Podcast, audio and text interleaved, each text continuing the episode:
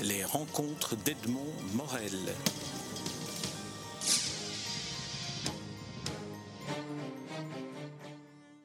Rémi je suis très heureux de vous rencontrer dans les, locaux d'une nouvelle maison d'édition, Espace et, et Signes. Euh, maison d'édition qui a publié quatre, titres euh, à ce jour, dont un est un jeu divinatoire turc ancien, dont le titre est Irk Bitig, et dont vous avez assuré la traduction et, et la présentation très claire euh, qui permet d'entrer dans, dans, ce jeu divinatoire. Alors on va faire l'exercice, vous allez nous présenter euh, ce jeu divinatoire sous forme de livre. D'abord, j'aimerais que vous nous disiez quelques mots sur ce manuscrit. Euh, où et comment a-t-il été euh, trouvé? Quelle est son histoire? Euh, tout d'abord, merci d'avoir bien voulu m'accorder cet entretien. Ce manuscrit a été découvert en 1907 dans une grotte murée de Turkestan chinois qui s'appelle maintenant le Xinjiang. Euh, et c'est une grotte qui a été murée vraisemblablement vers le XIe siècle. Donc ce manuscrit, au sein d'un ensemble beaucoup plus considérable de manuscrits, dormait dans cette grotte des mille Bouddhas, dans cet espace aujourd'hui euh, évidemment très euh, lointain euh, du euh, Xinjiang, euh, jusqu'à ce qu'il soit exhumé par euh, Aurel Stein, qui était à la fois un explorateur, archéologue, orientaliste, et qui a euh, donc eu le privilège de retrouver ces manuscrits, ce qui explique, comme il était anglais, que le dit manuscrit soit actuellement conservé à la British Library. Alors, ce manuscrit était un ensemble de, présages. Euh, c'est la traduction IRC, enfin en français, IRC veut dire, euh, veut dire présage, si j'ai bien lu votre présentation. Alors, c'est. Euh, D'abord, j'ai conservé le, titre finalement du, manuscrit lui-même, car j'avais proposé d'autres titres, j'avais essayé d'autres titres, mais finalement c'est celui-là qui, de mon point de vue, est, finalement à la fois euh, le, plus respectueux de, l'origine, de, l'histoire, du passé, et euh, dans notre société post-exotique, euh, bon, il renvoie quand même à un ailleurs, c'est ça que j'y tenais. Alors, qu'est-ce que ça veut dire exactement? Alors, nous avons le mot, le mot Urk, qui, qui, qui évidemment pour un, pour un occidental, c'est un peu comme un hockey ou un, mmh. un, un sanglot ou quelque chose d'un peu euh, brutal. Mais en fait, ça désigne une, une encoche ou une entaille. Euh, parce que les plus anciens modes de communication euh, euh, se font à base d'entaille ou d'encoche. Et le, mot le plus ancien pour désigner la lecture dans les langues turques, c'est le verbe okumak, qui est un dérivé du mot ok, la flèche, parce que au moment des, combats, on faisait des entailles sur les flèches qu'on tirait euh, entre corps d'armée, puisque, euh, contrairement à ce qu'on s'imagine souvent en Occident, les, les mouvements des corps d'armée dans les armées turques, puis ensuite mongoles, euh, se faisaient euh, toujours à, base d'ordre silencieux, donc soit des étendards, soit des flèches avec les entailles, et ces entailles étaient décodées à l'arrivée et entraînaient les mouvements de, troupes euh, adéquats. Voilà, donc ça c'est pour entaille. Ensuite, vous avez le verbe euh, biti qui signifie euh, porter par écrit, tracer, inscrire. Donc, la, signification la plus littérale de ce titre signifie euh, la trace, l'action de tracer les encoches du destin. Quelle était euh, dans, dans, dans, la société turque de l'époque et dans la culture turque, quelle était la, la, la fonction du, du, présage? Comment utilisait-on ce, ce, ce, ce, recueil ou ces présages ou cet instrument de divination? Eh bien, et c'est ce qui fait, à mon avis, la grande actualité de ce, de ce manuscrit, euh, hier comme euh, aujourd'hui, qu'est-ce que nous souhaitons? Nous souhaitons accéder au bonheur, euh, vivre dans une contrée en paix, avoir un travail stable, pas trop fatigant, une compagne aimante, des enfants heureux. Et qu'est-ce que nous avons? Nous avons l'angoisse, nous avons l'incertitude, nous avons le, tracas quotidien de, la survie avec un lendemain aléatoire. Donc qu'est-ce qu'il y a entre les deux, entre cet aujourd'hui qui pleure et ce demain qui rit ou qui chante? Eh bien, il y a beating. Voilà, si vous voulez. Donc la fonction de ce manuscrit, c'est euh, comment agir? Est-ce que je dois agir? Est-ce que je ne dois pas agir? Euh, euh, la décision que j'ai à prendre, l'acte que j'ai à faire, est-ce qu'il faut que je le fasse ou non? Qu'est-ce que ça va m'apporter? Est-ce que c'est la mort? Est-ce que c'est la vie? Est-ce que c'est la fortune? Est-ce que c'est la richesse? Est-ce que c'est la pauvreté? Et ça, c'est éternel. Que euh, mille ans se soient écoulés entre le moment où ces présages ont été portés par écrit et puis aujourd'hui, ça change rien au fait que nous avons toujours besoin, et euh, je pense que nous aurons éternellement besoin de ces réponses que nous apporte le, manuscrit. Manuscrit dont je serais, euh, pour ma part, tout à fait incapable de euh, préciser une datation. On, sait quand il a été porté par écrit, mais à mon sens, c'est beaucoup plus ancien que ça. Je ne sais pas si vous alliez me questionner là-dessus, mais à mon avis, cette, euh, cette technique de, divination euh, est extraordinairement archaïque. C'est-à-dire que, en fait, ce, bâtonnet de divination que, qui est utilisé donc à partir de l'an 1000 représente quelque chose de beaucoup plus ancien que ça, euh, qui est la, euh, baguette du chaman. Vous que le chaman, a, le chaman a un tambour qu'il utilise lors de ses séances de divination, et ce tambour, c'est à la fois euh, l'âme du chaman, ce qui fait que si le tambour se casse, eh le chaman meurt, et puis, c'est euh, le moyen par lequel il convoque les tengris, c'est-à-dire les déités, les divinités euh, du, donc du, chamanisme, qui est la forme de religion à la fois chez les Turcs et chez les Mongols euh, depuis, une date, depuis une date très ancienne. Donc, que faisait le chaman? Le chaman, il jetait par terre son, son bâton, et comme il y avait deux faces, suivant la face où tombait le bâton, c'était euh, bon ou c'était pas bon. Puis ce bâton, il a évolué et euh, il, a, il a abouti à ce bâtonnet quadrangulaire. Euh, mais très sincèrement, je pense que cette méthode de divination est, bien antérieure à notre ère. Elle remonte à des dates certainement très antiques revenons à notre époque contemporaine parce qu'il y a aussi un, bâtonnet qui accompagne euh, le livre euh, Irk Bitik. Euh, j'essaie de le prononcer comme vous, mais pour ceux qui verront le livre en librairie, Irk s'écrit un I avec un tréma R-Q hein, et, ne se lit pas comme il se prononce en quelque sorte. me permettre de le prononcer pour que l'auditeur sache à quoi ça correspond. C'est Irk Urk Bitig. D'accord. Très bien. C'est le, le I tréma euh, n'a rien à voir avec un i. Euh, euh, c'est prononcé en fait très en arrière de la gorge.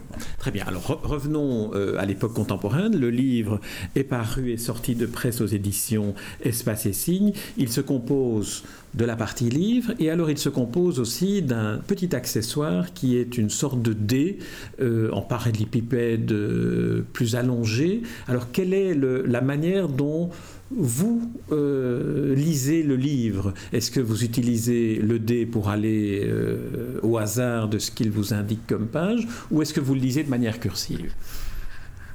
Eh bien, comme il s'agit d'un livre de présage, donc quelque chose qui a une fonction, une fonctionnalité, euh, qui a une efficacité, je recommande prioritairement de l'utiliser comme tel. Donc, il faut jeter le bâtonnet d'abord. On le jette trois fois, après avoir procédé à un petit rituel que je décris dans mon, euh, introduction, euh, puisque euh, vous consultez le sort. C'est-à-dire que vous avez, vous avez un problème, une incertitude, une difficulté pour vous, vos enfants, vos amis, vos relations ou le monde en général et vous cherchez une réponse. Donc c'est quand même un acte euh, lourd, c'est un acte qui a euh, des conséquences, c'est-à-dire on ne convoque pas euh, les déités du destin n'importe comment. Donc il faut faire un certain nombre de gestes que j'écris dans l'introduction, que je peux détailler si vous le souhaitez. et ensuite, on lance trois fois le bâtonnet. Alors, si on a la chance d'avoir trois bâtonnets, ben on les lance tous les trois en une fois. Mais euh, je doute fort que hier comme aujourd'hui, on ait ce privilège et donc il faut le lancer trois fois de suite. À chaque fois, on retient. C'est quand même pas compliqué de retenir trois chiffres euh, compris entre 1 et 4, et on se reporte à la page euh, du, du présage puisque chaque présage est surmonté de cet ensemble de trois chiffres. Alors, euh, lorsque l'on entre dans, cet exercice du, jeu, il y a ce côté euh, ludique qui fait que c'est aussi un jeu qui, se lit euh, plutôt collectivement que, seul. On découvre aussi une langue très particulière.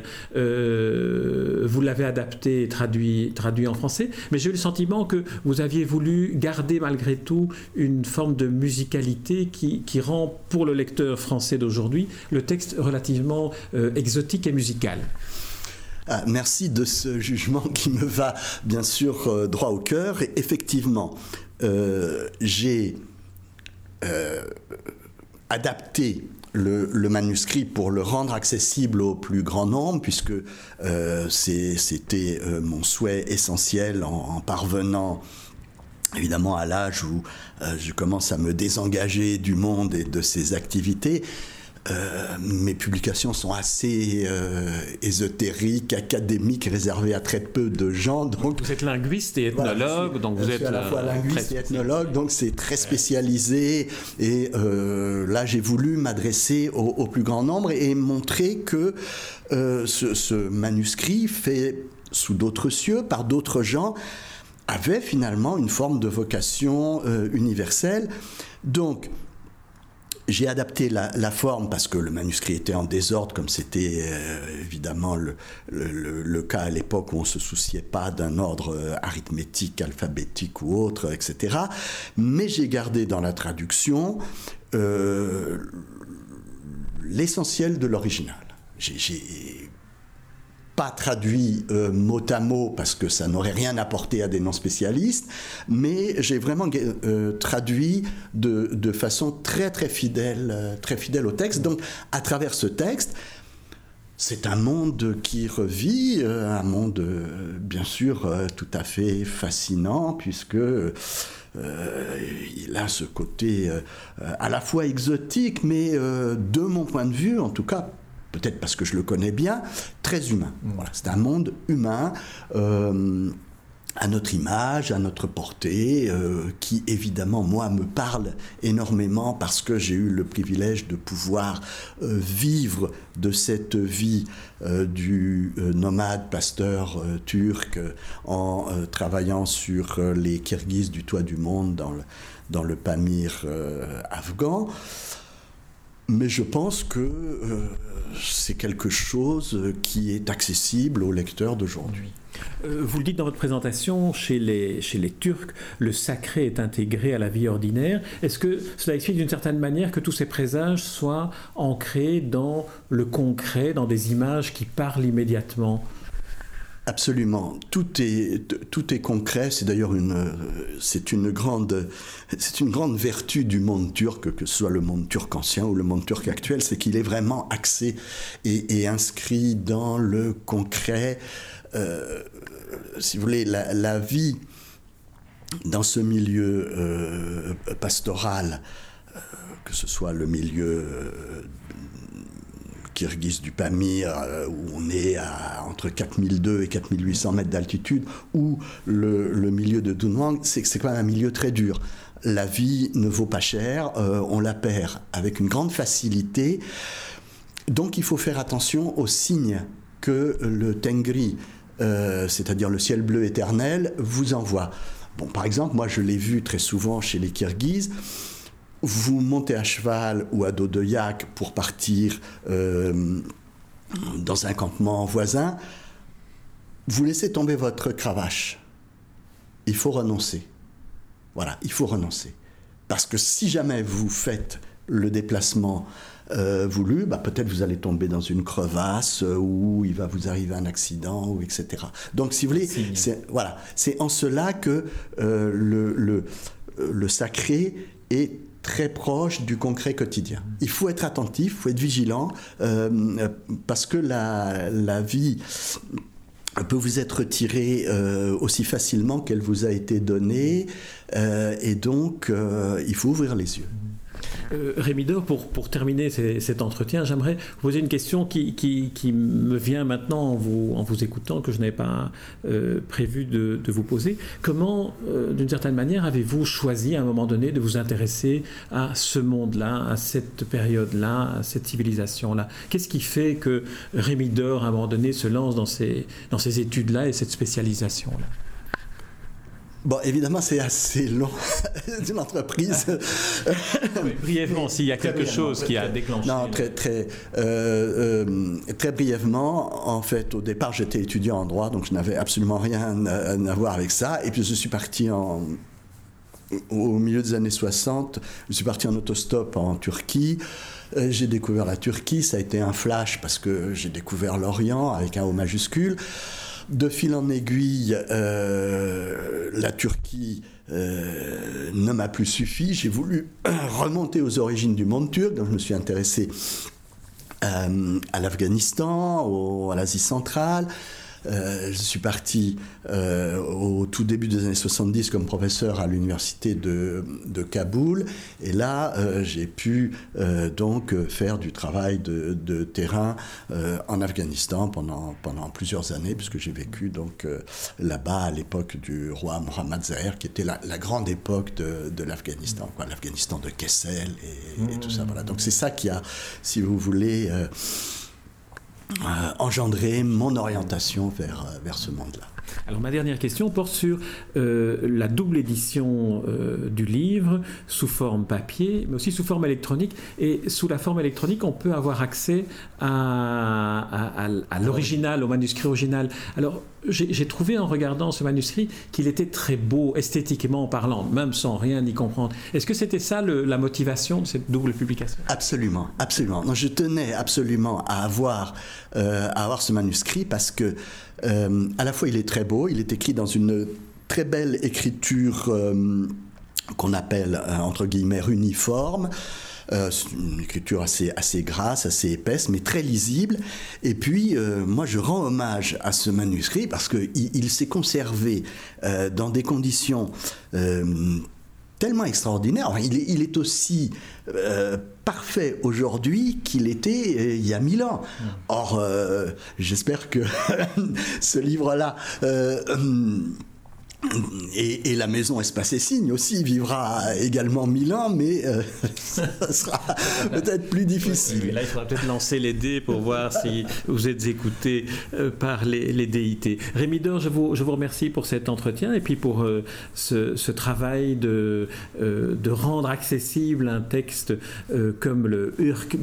Je sais que je le prononce mal, mais ceux qui nous écoutent reconnaîtront le titre dans les, dans les librairies. Il s'agit de, du deuxième titre paru chez cette nouvelle maison d'édition Espace et Signes, un jeu divinatoire turc ancien, traduit et présenté par vous, Rémi Dor, et accompagné d'un petit accessoire qui est un, petit dé qui permet de, lire en jouant euh, et en pratiquant le, présage de lire ce livre dont je rappelle le titre, Irk Bitik. Merci Rémi Dor. Merci beaucoup à vous. Les rencontres d'Edmond Morel.